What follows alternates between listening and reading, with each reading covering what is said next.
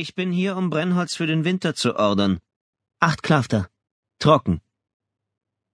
Leotan hielt mit dem schweren Vorschlaghammer in der Ausholbewegung inne, als er die Frauenstimme hörte, die direkt aus dem Dickicht hinter ihm zu kommen schien. Seine Gedanken, die um das Vorhaben in der kommenden Nacht kreisten, hatten ihn unaufmerksam werden lassen. Das Scheppern der Werkzeuge hatte seine Ohren zudem vorübergehend gegen leise Geräusche abgestumpft. Für dich? Leotans Muskeln, gut auf dem feinen Oberkörper zu erkennen, spannten sich unter seiner Haut, der Hammer schlug auf den Kopf des Spalteisens, das im liegenden, entasteten Baumstamm steckte, ein lautes Klirren, knackend riss das Holz und der Keil rutschte tiefer. Danach drehte sich Leotan um. Oder für deinen Herrn. In der Schneise zwischen den Büschen stand Tomea, seine hochgewachsene, sehnige Freundin aus Kindertagen, die ihn um eine Fingerlänge überragte. Insekten summten durch die warme Luft, goldenes Licht fiel durch das dichte Blattwerk. Es roch nach Wald, nach Nadeln und nassem Farn. Ein Kuckuck rief leise aus der Entfernung, Spechte hackten hörbar nach Insekten unter der Rinde. Für den Baron! Tom Mayer steckte in einem wattierten grauen Wappenrock, eine Hand ruhte locker auf dem Schwertgriff, die andere hielt einen rötlich-gelben Apfel. Obwohl es ein warmer Sommertag war, verzichtete sie nicht auf ihre Handschuhe. Tomea biss ab, lächelte kühl. Und er ist nicht mein Herr. Du dienst ihm. Ich diene dem Gesetz. Barone kommen und gehen. Der Ausdruck in ihren türkisfarbenen Augen blieb freundlich. Sie kannte seine Neckereien. Und doch sendet er dich, um die Arbeit eines Dieners zu vollbringen. Tomea kaute langsam. Es lag auf dem Weg. Ich bin nur höflich. Leotan schulterte den Hammer und sprang vom Stamm auf den weichen Waldboden, streifte die langen dunkelbraunen Haare nach der Landung aus dem verschwitzten Gesicht. Dieser Baron ist schon zu lange im Amt, wenn du mich fragst. Wie gut, dass ich das nicht tue. Sonst könnte dich deine Antwort in Schwierigkeiten bringen. Sie biss mehrmals ab und kaute. Ihre langen, grau gefärbten Haare lagen unter einem flachen Hut. Eine vorwitzige Strähne hatte den Weg herausgefunden und hing seitlich herab. Acht Klafter. Trocken. Ich habe es schon beim ersten Mal vernommen. Gut. Tomea aß in Ruhe den Sommerapfel auf und warf den Stiel weg. Dann kam sie zu ihm und setzte sich auf den Stamm. Nicht weit davon hatte er den Korb mit seinem Proviant abgestellt, belegte Brote mit Hirschschinken. Wie er an das Edelwild gekommen war, blieb sein Geheimnis. Sie bedeutete ihm, sich neben ihr niederzulassen. Ich habe zu tun, ich muss den Baum zerlegen, damit verdiene ich mein Geld.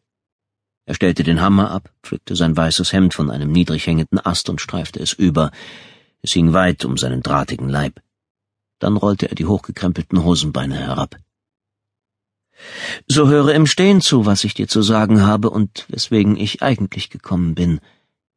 Tomea schloss die Augen und atmete die kühle Waldluft ein, die rechte Hand prüfte den Sitz des Halstuchs. Wie oft bist du einer Verurteilung entgangen? Liotan hörte den ruhigen Tonfall, den er sehr mochte, und setzte sich neben sie. Sie sprach von Freundin zu Freund, und dafür nahm er sich stets Zeit. Das Band existierte noch zwischen ihnen, auch wenn die Jahre es stark strapazierten, aus verschiedenen Gründen. Ich zähle nicht mit. Elfmal. Oh, ich hätte das zehnte Mal wohl begießen sollen. Er fasste die Haare zu einem Zopf zusammen, bändigte sie mit einem breiten Lederband. Dachtest du dabei auch nur einmal an deine Familie? Natürlich. Er verschwieg, dass seine Frau Katra und sein Schwager Rolan ihn bei den Streifzügen unterstützten. Lediglich seine Kinder Fano und Thynia ließ er außen vor, sie waren noch zu jung. Sie leiden sehr unter den falschen Anschuldigungen gegen mich? Tomea lachte mit geschlossenen Lidern. Deine Kinder enden im schrecklichen Waisenhaus in der Stadt, wenn es euch drei erwischt, gab sie zurück. Man weiß, was ihr tut. Sogar der Baron. Er wartet nur darauf, dass ich ihm Beweise bringe. Und dann wirst du hingerichtet. Du und ein jeder oder eine jede, die mit dir sind. Aber ich bin unschuldig. Das warst du nie, Leotan. Ebenso wenig wie unsere Väter damals. Du hattest Glück oder gute Menschen, die für dich logen, weil sie dich mögen. Sie öffnete die Augen und blickte ihn an. Das Türkis strahlte im Sonnenschein, der dünn durch die Blätter leuchtete. Niemand kann den Baron leiden. Du wirst für deinen Edelmut gefeiert, ich weiß. Als Freundin bewundere ich dich. Aber als Girgerefa jage ich dich. Sie legte ihm eine Hand auf den Unterarm. Ich bitte dich, bleib weg von Durus, dem Kaufmann. Leotan atmete lange ein. Seine Freundin schien Gedanken lesen zu können. Er rieb das Harz an seinen Fingern zu kleinen Kügelchen und streifte sie ins Moos. Er ist ein furchtbarer Mann. Das bestreite ich nicht. Er hat zwei kleine Kinder in unserem Dorf mit seiner Kutsche überfahren und getötet. Und die Eltern für ihren Verlust mit Geld entschädigt, fügte Tomea hinzu, wie es das Gesetz bei einem Unfall vorsieht. Es war Absicht. Liotan ließ den Hammer von der Schulter auf den Boden rutschen, der schwere Metallkopf senkte sich tief ins Moos. Durus ist ein Menschenschinder. Er quält seine Angestellten, er prügelt und tritt sie, ebenso wie seine Tiere, aus dämonischem Vergnügen. Und alle, mit denen er Geschäfte macht, presst er aus bis aufs Blut. Jeder, der mit ihm handelt, bereut es. Er versetzte dem Hammer einen kleinen Stoß. Sein Reichtum hat er nicht verdient. Versuch es nicht. Ich bitte dich. Er ist ein sehr guter Bekannter des Barons. Seine Lippen wurden schmal. Ich weiß nicht, was du meinst. Ich habe dich beim Spähen an seinem Anwesen gesehen. Der Druck ihrer Finger auf seinem Arm wurde für wenige Herzschläge fester. Dann ließ sie ihn los und erhob sich, strich sich die abgeblätterte Rinde von der Hose. Du würdest nicht deiner alten Freundin gegenüberstehen. Mehr kann ich nicht sagen. Tomea umarmte ihn zum Abschied, langte in seinen Korb und nahm ein belegtes Brot heraus. Hirsch? Sie biss ab. Es ist Hirsch. Er starb vermutlich an Altersschwäche, doch keinesfalls an einem Pfeil, nicht wahr?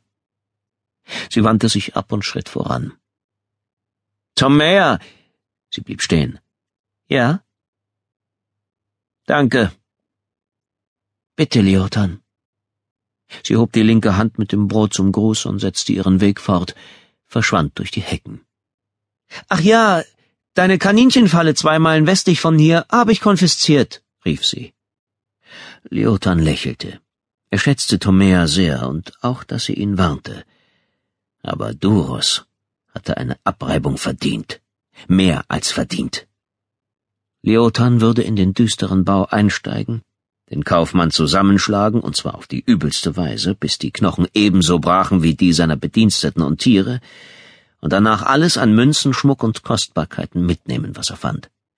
Die Hälfte bekamen die Armen, der Rest ging an ihn. Die Skirgarefa würde ihn nicht davon abhalten. Der Überfall auf den Widerling war längst überfällig. Leotan nahm das übrig gebliebene Brot. In dieser Nacht, murmelte er und zog den Hammer aus dem Moosboden. Alles hat seine Zeit. Er biss zu. Noch nie hatte ihm gepökelter Hirsch so gut geschmeckt. Die Gedanken an seinen Einbruch und das überraschte Gesicht des Schinders, wenn er erbarmungslos die Prügel seines Lebens bezog, war ein besonderes Gewürz. Leotan grinste. Der Baron bekäme natürlich acht Klafter. Sehr feuchtes Holz, damit es ihm die Kamine verqualmte und er hoffentlich im Rauch erstickte. Gut gelaunt genoss er sein Essen. Am späten Abend versteckte sich Liotan, nahe des abgelegenen Anwesens von Durus dem Kaufmann, im Unterholz. Schwarze Kleidung ließ ihn mit der Nacht verschmelzen, sein Gesicht hatte er mit Ruß gefärbt. Der alte Mann, der aus einer anderen Baronie stammte, wie man sich erzählte, hatte das alte Gehöft vor einigen Jahren gekauft, renovieren und zwei Scheunen anbauen lassen, in denen sich Schafe, Rinder und Bedienstete aufhielten. Durus selbst lebte alleine in dem riesigen Fachwerkhaus. Niemand durfte es betreten, was Leotan merkwürdig vorkam. Er könnte sich ein Heer aus Dienstboten leisten. Ein erfolgreicher und betuchter Krämer, der sich weder Diener noch Köche hielt, litt nach Leotans Ansicht unter Verfolgungswahn oder Angst vor Diebstahl. Diese Marotte bedeutete einen unschlagbaren Vorteil für den geplanten Raubzug. Die vergitterten Fenster am Boden machten ihm keine Sorgen. Er würde an der Fassade hinaufklettern und sich ins zweite Stockwerk schwingen. Vorsichtshalber blickte er sich nach Tomeia um.